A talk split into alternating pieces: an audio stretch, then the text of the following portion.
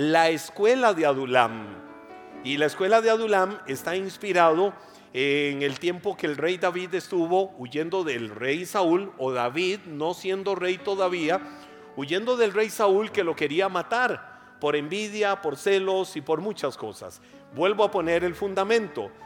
El fundamento lo encontramos en 1 de Samuel capítulo 22 versos 1 y 2. Hoy voy a la cuarta parte de la serie y reafirmo esta palabra que dice, entonces David salió de Gat y escapó a la cueva de Adulam. Adulam significa lugar de refugio. Al poco tiempo sus hermanos y demás parientes se unieron a él allí. Luego otros comenzaron a llegar, hombres que tenían problemas o que estaban endeudados o que simplemente estaban descontentos o lo mismo que decir amargados. Y David llegó a ser capitán de unos 400 hombres. Ese es el fundamento para decir que David huyó de Saúl que lo quería matar y David se fue a la cueva de Adulam. La cueva de Adulam era el lugar de refugio de David, era una literal fortaleza donde David estaba protegido para que Saúl y todo el ejército que había mandado no lo pudieran matar. Eh, David estuvo un tiempo solo en la cueva de Adulam, escondido. Luego hubo gente que se dio cuenta que él estaba ahí, llegó su familia eh, para estar con él, los que en otro momento lo habían despreciado, lo humillaban, lo hacían sentir como el relegado de la casa, lo hacían sentir como el que no tenía tanta importancia en la casa, llegaron para estar con él. Pero también se fueron acercando a la cueva de Adulam un ejército, entre comillas, de 400 hombres en promedio. Y digo ejército por la cantidad de hombres que llegaron. Esos hombres eran casi que desahuciados por la sociedad, porque eran hombres endeudados, huían porque andaban endeudados. Eran hombres que estaban literalmente amargados tenían una vida amargada y eran hombres que estaban oprimidos. Entonces encontraron que en Adulam también podía ser un refugio para escaparse de la vida.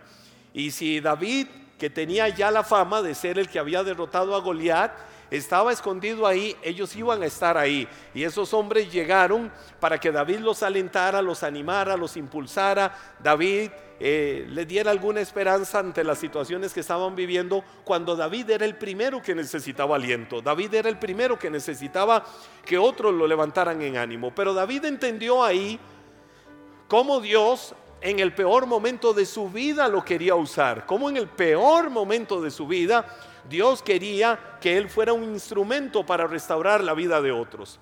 Hemos visto de Adulam o de las vivencias de David en la cueva de Adulam cómo tuvo que pasar, número uno, todo un curso de soledad, aprender a vivir en la soledad. Y en el silencio de la soledad fue donde David aprendió a escuchar la voz de Dios. Ya David no tenía todas las personas a su servicio. Ya David no tenía ni siquiera las mujeres que le cantaban a él por sus grandes victorias, estaba completamente solo. Y en esa soledad, cuando ya no hay nadie, en esa soledad, cuando todo mundo le ha dado la espalda, David aprendió a conocer la voz de Dios. David en la cueva de Adulán tuvo otro curso, yo le llamo curso a nivel personal. Otro curso que David tuvo que llevar fue el curso de la humillación. En Adulam, David aprendió a humillarse delante de Dios y a reconocer que solo dependiendo de Dios podía levantarse de cualquier situación. Un tercer curso que David enfrentó en Adulam, o que David vivió, fue el curso de la confrontación. En el curso de la confrontación, ahora era, estoy frente a cientos de hombres oprimidos, endeudados y amargados a los que en mi carne y en mis emociones desearía decirles, ¿saben qué? Lárguense de aquí. Déjenme en paz en mi crisis. Déjenme en paz en mi soledad. Que si tengo que morir acá, muero. Pero no aguantando estar escuchando a 400 quejosos porque están oprimidos. A 400 quejosos porque le deben a medio mundo. A 400 quejosos porque están amargados, llenos de odio, llenos de rencor que tienen un lenguaje de lo más bajo y de lo más vil por la amargura que hay en su corazón. David fue confrontado por Dios ante la situación que tenía delante de sus ojos a aquellos cuatro hombres. Y eso me lleva al cuarto curso que David vivió. Y a este le he llamado el curso del éxito. Di conmigo curso del éxito. Curso del éxito. Y ahí fue donde Dios empieza a trabajar con él. Y a esto del curso del éxito yo lo enfoco en cómo transformar perdedores en triunfadores. Cómo quitar una mentalidad desde una perspectiva de Dios, una mentalidad de perdedor a una mentalidad de triunfador. Cómo quitar esa mentalidad de pobrecito yo todo lo que vivo. Pobrecito yo el incomprendido pobrecito yo, todas las situaciones de desgracia de mi vida. Y cambiar esa mentalidad por la mentalidad de un triunfador. Es aquí en donde aprendemos que en la cueva de Adulam, lo peor de la sociedad, la lacra de la sociedad, los oprimidos, los endeudados y los amargados se convierten en grandes valientes. Pongo un fundamento para esto y es en el segundo libro de Samuel, un libro después del que venimos estudiando. Segundo libro de Samuel capítulo 23. Vea lo que dice la Biblia de los versos 13 al 17. Aquí estamos mucho más adelante de todo lo que fueron aquellos momentos duros de David en la cueva de Adulam. Dice la Biblia, cierta vez, durante la cosecha, cuando David estaba en la cueva de Adulam, el ejército filisteo estaba acampado en el valle de Refaim. Los tres, di conmigo los tres, que formaban parte de los 30, di conmigo los 30. Es decir, primero habló de tres que eran parte de los 30. Y de una vez se lo voy a decir, estos tres eran parte de los 30 y estos 30 eran parte de los 400. ¿Y cómo eran originalmente los 400? Recuerda tres características que tenían esos 400 oprimidos, endeudados y amargados. Pero dice la Biblia, cierta vez durante la cosecha, cuando David estaba en la cueva de Adulán, el ejército filisteo estaba acampando en el valle de Refaim, lo mismo que viene a ser el valle de Refaim. Los tres que formaban parte de los 30, un grupo selecto entre los hombres de guerra de David, descendieron a la cueva para encontrarse con él. En aquel tiempo David se alojaba en la fortaleza, es decir, la cueva de Adulam. Y un destacamento filisteo, un destacamento filisteo, había ocupado la ciudad de Belén. David les comentó a sus hombres un vivo deseo. Ah, cómo me gustaría tomar un poco de esa buena agua del pozo que está junto a la puerta de Belén. Entonces los tres atravesaron las líneas filisteas, sacaron agua del pozo junto a la puerta de Belén y se la llevaron a David. Pero David rehusó tomarla, en cambio la derramó como ofrenda al Señor. No permita el Señor que la beba, exclamó David. Esta agua es tan preciosa como la sangre de estos hombres que arriesgaron la vida para traérmela.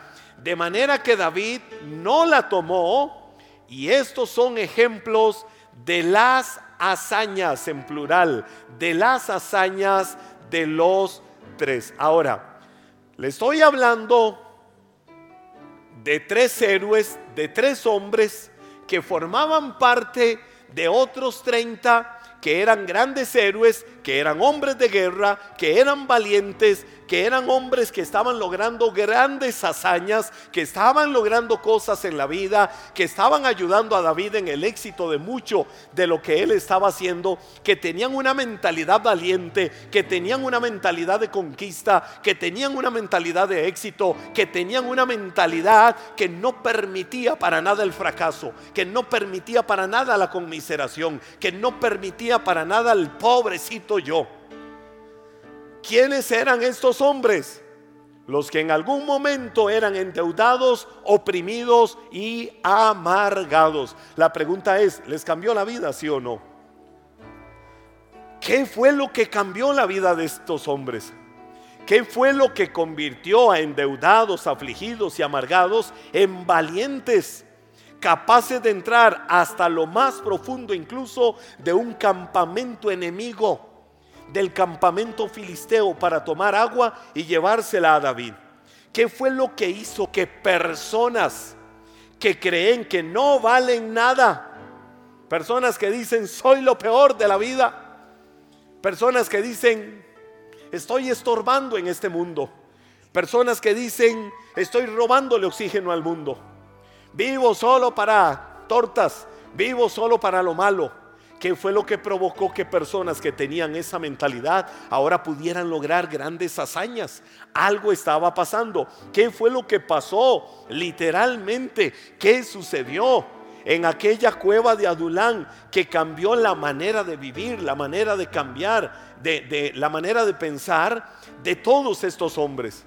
Algo tuvo que haber sucedido ahí. Si usted recuerda todo el proceso que le he venido enseñando, primero hubo un hombre, hubo un hombre llamado David, que en el peor momento de su vida se pudo haber echado a morir, que en el peor momento de su vida, este hombre David pudo haber pensado en desgraciar su vida y la vida de muchos. Pero David en el peor momento de su vida, cuando estaba solo, cuando estaba en la fría, oscura y tenebrosa cueva, entendió y aprendió a conocer a Dios, ahí en la cueva de Adulam. Hubo un hombre que en su soledad aprendió a humillarse delante del Señor. Hubo un hombre que ante lo que estaba enfrentando en la misma cueva, él se vio confrontado por Dios para que cambiara su perspectiva y su mentalidad, incluso ante las demás personas. Entonces, ¿qué me encuentro yo un David procesado por Dios, un David trabajado por Dios, un David al que Dios tuvo que cuajar como al mismo queso, como decía Job, para que él aprendiera a tener ahora una visión espiritual. En la cueva de Adulam, el salmista, porque David también en la cueva de Adulam, o inspirado en la cueva de Adulam, David escribió sus más hermosos salmos cerca de 80 salmos o un poco más de 80 salmos que se le acreditan a David, más del 80% de ellos se dice que sucedieron en torno a la cueva de Adulam y todos los momentos que David tuvo que enfrentar ahí. Es decir, en la cueva de Adulam, David también aprendió a ser un adorador. David aprendió como Pablo y Silas que en la cárcel de la opresión, que en la profundidad de lo más nauseabundo y putrefacto que el hombre quiera ponerte para esclavizarte y ponerte lo peor, ahí también tienes que alabar al Señor, ahí también tienes que exaltar el nombre del Señor, ahí también tienes que honrar al Señor. Y eso fue lo que David aprendió a vivir en la cueva de Adulam. Y eso provocó que desarrollara una visión espiritual. Y en la visión espiritual en la cueva de Adulam, el salmista también desarrolló un don especial. ¿Cuál fue el don que David desarrolló? ¿Cuál fue el don que David desarrolló? Un don que todos los cristianos debemos de tener. Di conmigo, yo quiero tener ese don. Y si alguien no se atrevió a tenerlo porque yo no lo he mencionado, Tomás, que Dios te perdone. Que necesitabas escuchar para decir amén. ¿Saben cuál fue el don que David desarrolló en la cueva de Adulam? El don de ver lo que otros no pueden ver. David aprendió a ver algo diferente en la cueva de Adulam. David fue enseñado por Dios ahí a ver lo que otra gente no puede ver. Y se lo voy a describir con un pasaje del Nuevo Testamento para que a través de eso puedas ver cuál fue ese don que David desarrolló. Segunda de Corintios capítulo 5 versos 16 y 17. La Biblia dice, así que Hemos dejado de evaluar a otros desde el punto de vista humano. Hemos dejado de evaluar a otros desde el punto de vista humano, desde la mirada humana. En un tiempo pensábamos de Cristo solo desde un punto de vista humano. ¿Qué tan diferente lo conocemos ahora? Esto significa que todo el que pertenece a Cristo se ha convertido en una nueva persona o en una nueva en una persona nueva. La vida antigua ha pasado. Dice la clásica traducción Reina Valera del 60, de modo que de ahora en adelante no vemos a nadie según la carne, sino según Cristo. Y si aún a Cristo conocemos, ahora lo vemos diferente. De modo que si alguno está en Cristo, es nueva criatura. La vieja manera de vivir ha pasado. He aquí ahora todas las cosas son hechas nuevas. ¿Qué estaba diciendo Pablo con eso? Porque ahora estoy en Cristo. Porque ahora estoy en Cristo y tengo una nueva manera de ver la vida con los ojos de la misericordia de Dios. Ya no veo al oprimido, ya no veo al endeudado, ya no veo al amargado ya no veo al invivible, ya no veo a aquella persona que uno dice no sirve para nada en esta vida. Ahora veo a una persona transformada, ahora veo a una persona con propósito de Dios, ahora veo a una persona diferente. Recuerdo cuando leí hace años, eh, por primera vez, hace cerca de 30 años, por primera vez leí el libro La Cuarta Dimensión del, del doctor David John Quichó. Y cuando leía ese libro, La Cuarta Dimensión, veo una historia que él relata donde dice, que un día se acercó una mujer. Él era pastor de la iglesia cristiana más grande del mundo en Corea del Sur. Eh, murió hace muy poco el pastor David John Kicho. Y él cuenta que una vez se acerca una mujer. Y donde esa mujer se acerca, llega con un clamor. Y le dice, pastor, ayúdeme. Llegó a buscar consejo. Pastor, ayúdeme Pastor, tenga misericordia, ayúdeme. Sí, hermana, ¿qué pasó? ¿En qué le puedo ayudar? ¿Cómo le puedo servir? Pastor, ya no soporto la vida con mi hija. ¿Y qué pasó con su hija? Mi hija es la mujer más vil, la hija es la mujer más sinvergüenza, la hija es la mujer más fácil para cualquier hombre. Nada más la vuelve a ver un hombre y dice, aquí estoy. Es más, mi hija en este momento debe de estar por ahí poniéndole precio a su cuerpo con el mejor postor.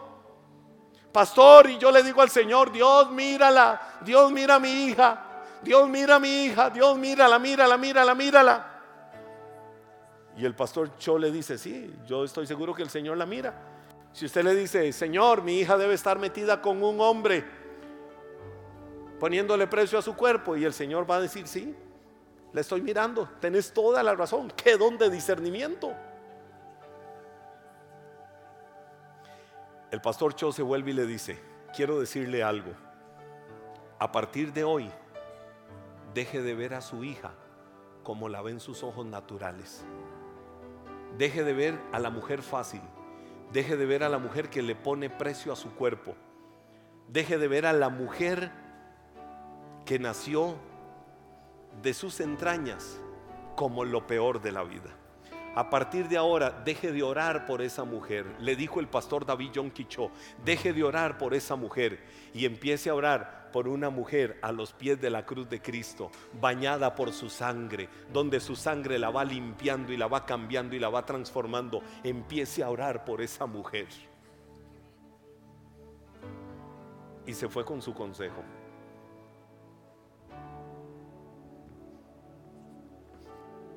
Tres meses después, llegó la mujer donde el pastor Cho y le dice, pastor, soy yo, ¿se acuerda? La mujer del consejo aquel. Así que usted me, sí, claro que la recuerdo. Le presento a mi hija. Tiene dos semanas de estar viniendo a la iglesia. Recibió a Cristo como Señor y Salvador. Está enamorada de Dios. Su vida es completamente diferente. Ahora es nueva criatura. Las cosas viejas en ella murieron porque Cristo hizo la obra y le dice, pastor, ¿sabe qué sucedió? Desde que usted me dio el consejo, dejé de ver a esa hija como yo la veía. Y dejé de hablarle a mi hija como yo le hablaba. Y dejé de hablarle a mi hija como la mujer más sinvergüenza. Y dejé de decirle, usted es una sucia, descarada y todo lo demás. Cuando empecé a orar por ella, viéndola en mi oración a los pies de la cruz de Cristo, bañada literalmente por su sangre, empezó a fluir hasta una forma diferente de dirigirme a ella, de hablarle a ella. Empezó a surgir una forma diferente de, de, de verla de tal manera que veía a mi hija llegar a la casa y la abrazaba como nunca la había abrazado. Y le decía como nunca le había dicho, hija, te amo. y le había dicho, hija, eres especial tesoro para Dios. Hija, eres la niña de los ojos de Dios. Pastor, y toda la perspectiva que empecé a tener diferente de mi hija hizo que su corazón se sensibilizara y su corazón se diera cuenta que mamá sí la amaba, lo que ella no creía. Cuando ella empezó a recibir cosas lindas de mamá, se animó tanto, empezó a cambiar tanto su forma de ver la vida que me dijo, mamá, ahora sí quiero ir a la iglesia a la que vas. Y aquí está mi hija con una vida totalmente transformada y diferente. ¿Qué fue lo que sucedió? Lo vil, lo bajo, lo menospreciado del mundo fue cambiado por tener una visión diferente. ¿Cuál es el don que tenemos que avivar? El don de la misericordia. Di conmigo el don de la misericordia. Pablo decía, de ahora en adelante no vemos a nadie según la carne, sino según Cristo. ¿Qué fue lo que David hizo? David dijo, tengo delante de mis ojos una manada de amargados tengo delante de mis ojos una manada de endeudados, de oprimidos. ¿A quién le gustaría tener a su lado gente así? Decir, wow, es la gente con la que voy a trabajar. Alguno de ustedes le gustaría? Pero ¿sabe qué entendió David? ¿Sabe qué entendió David? Que ese que era oprimido, que ese que era un amargado, que ese que era un endeudado, él tenía que trabajar para cambiarle su mentalidad y enseñarle que más allá de lo amargado, que más allá de lo endeudado, que más allá de lo oprimido, había todo un potencial, que había un guerrero, que había un valiente que no había sido descubierto y tenía que empezar a salir. Y David empezó a trabajar y David dijo, yo voy a trabajar para que ellos tengan una mentalidad diferente. Yo voy a trabajar para que ellos se den cuenta que no son unos arruinados, unos mediocres, unos oprimidos y unos derrotados. Estos tres que habían logrado grandes hazañas. Uno era un oprimido, otro era un endeudado y otro era un amargado. Ahora con una vida completamente diferente. ¿Por qué? Porque alguien creyó en ellos. Porque alguien creyó en ellos. Eres la vergüenza de la sociedad. Eres lo vil, eres lo bajo eres lo más malo de la sociedad, yo te voy a enseñar que quien te creó en lo oculto, en el vientre de tu madre, no te creó para que vinieras a este mundo a ser un oprimido, endeudado y amargado, sino para que vinieras a este mundo a entender que tienes un maravilloso propósito que debes de cumplir en esta vida. Y eso fue lo que David le hizo creer a estos hombres. Ahí en la cueva David aprendió a ver las cosas a la manera de Dios. Y ahora el salmista tenía un nuevo desafío delante de sus ojos. Convertir a los cobardes de Saúl en los valientes de David. Ese era el desafío. Su visión hacia ellos marcó la diferencia. La visión que empezó a tener de esos hombres le marcó la diferencia. Mientras unos veían a oprimidos, Mientras algunos decían los oprimidos, ¿sabe a quién veía David? A matadores de gigantes. Mientras algunos veían a amargados, ¿sabe a quién veía David? A hombres diestros para la batalla. Mientras algunos veían a endeudados y sinvergüenzas, David veía a hombres responsables poniendo la cara en la sociedad.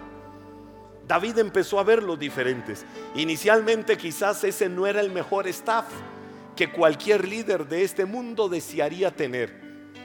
Pero era el staff de los desahuciados que si sacaban lo mejor de su potencial se iban a dar cuenta las grandes hazañas que podían lograr en esta vida. Esos hombres vinieron a ser el comienzo de una nueva era de triunfadores. ¿Sabe qué necesitaban? Que alguien creyera en ellos. ¿Qué era lo que necesitaban? Que alguien dijera, si nadie cree en ti, yo creo en ti. Porque hubo alguien que creyó en mí. Y que cuando yo no era nada me demostró que yo sí era alguien. Y si hoy estoy parado en la brecha y estoy en este mundo, a pesar de que pude haber caído lo más bajo, a pesar de que pude haberme sentido la vergüenza más grande, a pesar de que la vergüenza me quiso destruir y me quiso dañar, hubo alguien que me amó, Hubo alguien que nunca me señaló, ni me condenó, ni me tiró una patada, ni me exhibió. Hubo alguien que me amó y me cuidó. Y ese es Dios. Y hubo gente que Dios usó para levantarme y para saber que sí, que mi vida tiene un propósito en este mundo. Pues a eso nos está llamando Dios. A que estemos en el curso del éxito, cambiando perdedores en triunfadores. Casi para ir cerrando. En el segundo libro de Crónicas, perdón, primer libro de Crónicas, en el capítulo 12, verso 8, la Biblia dice, algunos guerreros valientes y experimentados, mire, algunos guerreros valientes y experimentados de la tribu de Gad también desertaron y se unieron a David cuando estaba en la fortaleza en el desierto, es decir, en la cueva de Adulam. Eran expertos tanto con el escudo como con la lanza, tan fieros como leones y veloces como ciervos en las montañas. Ah, ah, ah, ah. Oiga esto. Mire lo que la Biblia dice de esos hombres. Dice la Biblia, eran expertos con el escudo, fieros como leones y veloces como ciervos en las montañas. Tenían un potencial tenían literalmente un tesoro dentro de sí. Pero esos hombres no veían todo lo que tenían. Esos hombres no habían descubierto toda la gracia y el potencial que tenían. ¿Por qué no lo habían visto? Porque estaba prevaleciendo en ellos que soy un oprimido, que soy un endeudado y que soy un amargado, que odio a medio mundo, que estoy mal con la sociedad.